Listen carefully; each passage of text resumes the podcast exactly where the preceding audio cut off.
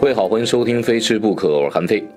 大家倒是关注我的个人微博呀，新浪微博韩非非，韩非子的韩非后面加一个 F E I。嗯，有很多人在我微博上有反响，就是节目播完之后，呃，包括呃，刚不是讲完咱们那个席地而坐的席居制嘛，有人就讲了，呃，在这个南唐呢有画作里面就体现出了中国人已经开始不是席地而坐了，然后逐渐的立体式的，我们开始用桌子了。呃，基本上就五胡之乱之后的事情了。呃，其实过两天我还要再讲一期，讲什么？讲中国的这个合餐制和分餐制。很多人就觉得中国人就坐在一个桌子上吃，反正西餐的特讲究啊，分餐制啊，怎么样怎么样？其实我告诉大家的是，在中国的中唐之前，中国人实行的基本上都是分餐制。到中唐之后，也是受胡人文化的影响，跟这个立体式咱们的这个生活用具有关。然后我们逐渐的就形成了一个。合餐制的文化，当然跟食材的丰富有很大的关系。我到时候会详细的给大家讲。今天要讲什么呢？今天我觉得我要分享分享我个人节目里面所遇到的一些厨师所遇到的一些个菜品。我在 BTV 生活呢有一档节目叫《幸福厨房》。呃，它是一档非常专业的美食节目，来的嘉宾包括大厨都是非常专业的。它有那种比拼形式啊，我们刚刚改版，改版之后这个规则特别有意思，规则就是每次会有我跟梦瑶，我们两个人各自为队长，然后我们各带队呃一边，然后一边呢会有一个厨师带着他们家的招牌菜过来，呃，我们会把这个食材用具包括。他料理烹饪当中的这个讲究全部都讲出来，进行几轮的对决。那我们现场呢会有五位老饕，就包括何亮老师，包括陈庆，呃，包括一些美食圈的达人，像小米哥啊这些，呃，他们都会来。呃，来了之后呢，投票，那票数最多的那一个菜，最终会被大家来分享。那没有投票的人只能干瞪眼儿，所以这个很虐人，因为两道菜都是精品才会上舞台，但最终呢只能选一道。我今天要讲的就是，呃。本周日就上周日刚刚播完的我们幸福厨房的关于两道鱼的菜的一个比拼，最终被大家品尝的是天津的非常传统的一个菜肴，叫做赠蹦鲤鱼，或者简称赠蹦鱼。您正在收听的是原创美食脱口秀《非吃不可》，谁听谁变瘦，谁转谁最美。主播韩非，不是韩非子。播出时间每周一、三、五晚餐六点钟，节假日除外。其实关于那天我们要两道鱼的菜来比拼呢，呃，我所担任的这队队长的是代表的是这个奥华餐厅，呃，他们家这餐厅很有意思，在那台机场大街，就是启年大街，然后呢，你就过一个那永远在堵的一条路，反正直接穿过来就正对着王府井儿。呃，那里面隐藏着几家这个餐厅，包括奥华餐厅。那这个餐厅来北京其实已经有三十年了，他们就做正宗的天津菜。呃，就俩天津人，俩人姓张。呃，这弟弟呢，呃叫张飞，我印象极其深刻。呃，这大哥呢，呃，长得相对来说比弟弟要年轻一些，所以说一出场的时候呢，根本就分不清到底哪个大哥哪个弟弟啊。反正这大哥呢长得像大哥，这弟弟长得像大爷，因为他们这个赠梦鱼在，呃，制作的最复杂的、最难、最高难度的那一个，就是要下锅给它定型，让它赠蹦起来。什么叫赠蹦的？呃，这个天津话很有意思，它跟中国的很多地方的方言一样，他们会有这个。呃，非常形象啊，就那个鱼，就你像翘起腿来啪啪，小沈阳那样翘，就是它赠蹦起来，样子特好看，有有点鱼跃龙门的感觉，蹦起来，赠蹦啊，这这赠蹦这个是一个天津话。其实刚刚担任这队队长的时候呢，我是非常有信心的。呃，可是呢，我们所用的食材就是非常普通的鲤鱼，而且是河鱼，尤其是生活在海边的人，呃，或者说一些在。这个南方地区生活的人其实不是很喜欢吃这种鲤鱼啊什么的，但鲤鱼在中国人的餐桌餐桌上它有特别的意义。比如说我们鱼跃龙门，呃，比如说我们说年年有余，这个其实都是我们中国人的一个讲究。尤其北方餐桌上，以前物资不是交通不是很方便的时候呢，我们其实基本上就能过年的时候也只能吃到这样的一些个河鱼。呃，想吃点海鱼的话，最多也就是个带鱼呀、黄花鱼，而且这个还是要，呃，据说在那个。呃，计划经济年代是吧？那个时候呢，必须得拿这个什么都有票你得拿那票去换。那甭管什么，反正就是它是按计划来发放的。你就甭管你多有钱，你不见得就是你有钱你就能吃得着这些，因为它供应是有限的嘛。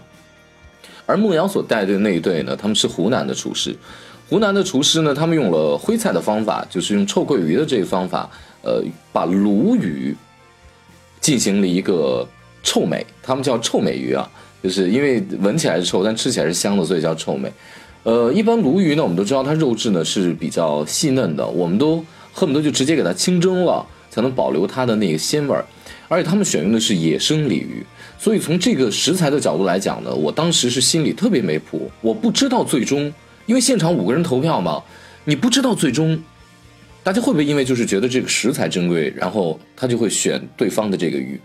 因为首先从食材上而言的话，我们这边的鱼就是普通的鲤鱼，相比较人对方的野生鲈鱼，因为野生人家野生鲈鱼呢就是在湘江里面去打捞嘛，有可能这一天出去之后，这一网捞不到一个鱼，有可能这一天就捞那么一条鱼，所以它物以稀为贵，大伙都想吃那个野生鲈，而且特别新鲜的。当然给大家呃说一，很多人说那这新鲜鲈鱼干嘛不去清蒸啊？你干嘛要把它发酵之后变成臭鳜鱼的这种形态，然后加上湖南的这个辣。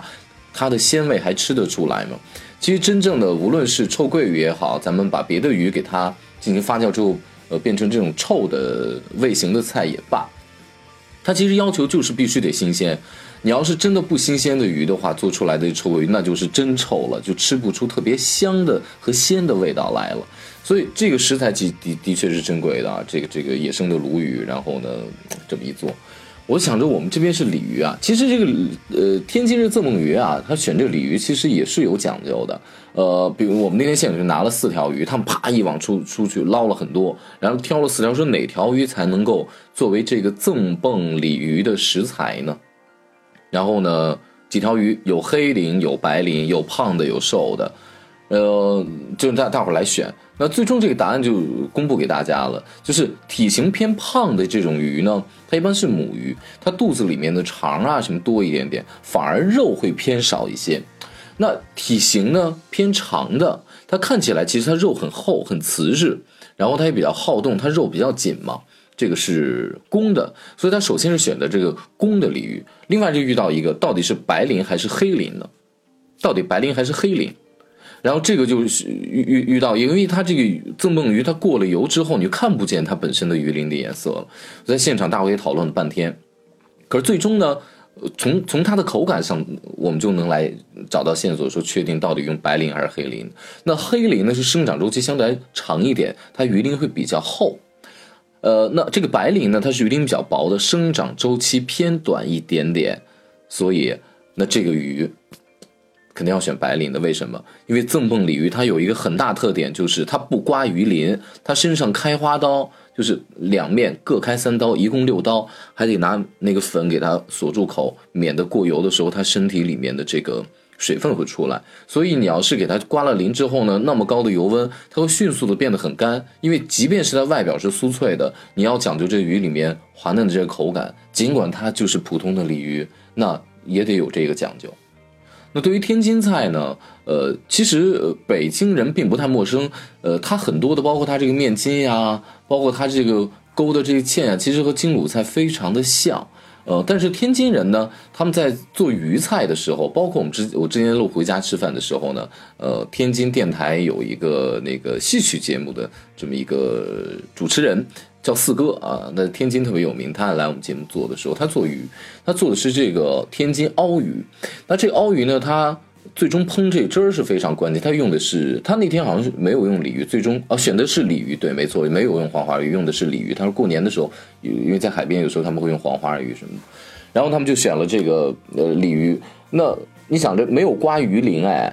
就是我们做的赠蹦鱼，它没有刮鱼鳞，如何来给它去腥呢？当然过油是可以给它去腥，可是有的时候就是鱼鳞身身上那味道哈，就是你过了油之后，油都是鱼腥的味道，所以就最终靠烹汁儿这一个环节。我发现天津菜烹汁儿的时候呢，喜欢大碗调汁儿，那这个汁儿呢里面有一样调味料是可以帮助这个鲤鱼，即便是不去鳞，也能够在味道上。首先提味儿，另外呢，最重要的是能给它去腥，其实就是醋。天津人用什么醋呢？天津的独流老醋啊。天津独独流老醋呢，我们的幸福厨房的这个美食记者呢，也去天津当地去探访了。然后呢，他他就是现场做了一个醋的酸度测试。呃，我记得这个独流老醋的酸度只有三点几，相比较你像这个呃镇江的醋、山西的醋，包括北京的这个米醋，然后做了一个对比之后，它的酸度是最低的。所以你喝在嘴里呢，它因为它又讲究是三伏醋。三伏醋呢，不仅仅说是它三伏天的时候气温高，比较有有利于这个醋的发酵，让它变酸。更重要的是，它要经过三个三伏天，也就三年去酿造它。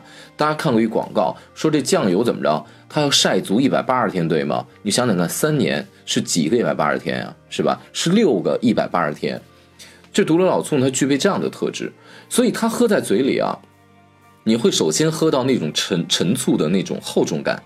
你能喝到米醋的那种清爽，然后你能喝到香醋的那种，呃，在嘴里那种甘甜的味道，香甜的味道比较柔和的味道。你同时还能喝出一点点像什么，像果醋、苹果醋的那种感觉来。所以呢，它这个独流老醋，它就是这么一个，就是味型厚，但是呢，它的酸度又没有那么高，同时又带一点那个果醋的那个清香的味道。它是特别有利于在最后收汁儿、烹汁儿的时候给这个。赠蹦鱼这鲤鱼来去腥的，所以你最终这个过了油之后，给它烹完这个汁儿往上头一浇，造型好看，金黄色，那种又有那种明油亮芡的感觉。然后在南方呢，把这个叫浓油吃姜，浓油吃酱，在本帮菜里面，在嘴里首先是酸甜口，酥脆的鱼鳞。然后里面的肉又是非常嫩的，又保持了鱼的鲜度，尽管它过了油，所以这个菜呢，最终是大家四个人投票，最终尝了这赠蹦鱼。呃，我倒不是说因为嗯这个结果多么的欢欣鼓舞啊，呃，为什么呢？因为其实来到我们这个节目的都是最牛的、最厉害的菜，我们才会两个大厨、两队大厨带着他们最好的菜，他们准备了很久，把看家本领使出来，来参加我们幸福厨房这个节目。可是让我在中间最感动的，就是我那天在看的时候呢，我突然就眼眶红了。呃，我那天在现场也感慨了一番，就是在那个特别大的一锅油，然后呢，这个弟弟这厨师张飞啊，他就把这鱼要弄下去给他定型了，他必须得手特别接近这个油。然后呢，才能给它弄出一个弧度赠蹦跳起来的那个造型，这非常难。因为我吃过不止一家的赠蹦鱼，那大多数的鱼呢，就是稍微翘一下，甚至有的赠蹦鱼就直接躺在那儿，那明显就是师傅怕烫，把鱼直接丢锅里就完了。反正给它外表炸完了之后，所以我们老说色香味嘛，是吧？呃，就是那颜色得好看，那这个色呢，也一定程度上呃代表它的形状，色香味形嘛，要要形状也得漂亮。我在现场我就问了他那张飞，就因为当时那鱼一下锅之后，鱼本身带一些水分，就那一大锅油能蹦到几米外。我就问了一句那张飞，我说我说我说你不怕烫吗？他说都是人，怎么不怕烫？忍着。我这个时候再看张飞那手上的时候，他是他就跟他手进了一趟油锅一样，全部都是油点在他的手上，有很多感觉已经愈合了很久的被烫伤的伤疤。就是你看他的手的那一刻的时候，你就觉得有点吓人。他怎么手怎么被星星点点的油点这么烫成这样了？你想他在北京开这个餐厅，这三十年如一日，他天天就是这么去炸这个赠蹦鱼。然后我们现在有人就提了说，我们现在就讲究一个词叫匠心嘛。我在想什么叫匠心？匠心好像听起来是一个很洋气的词，但我有时候在想，匠心有可能就是张飞说的那个忍着。我们不仅要。当下人，几十年如一日的人，这也许就是匠心。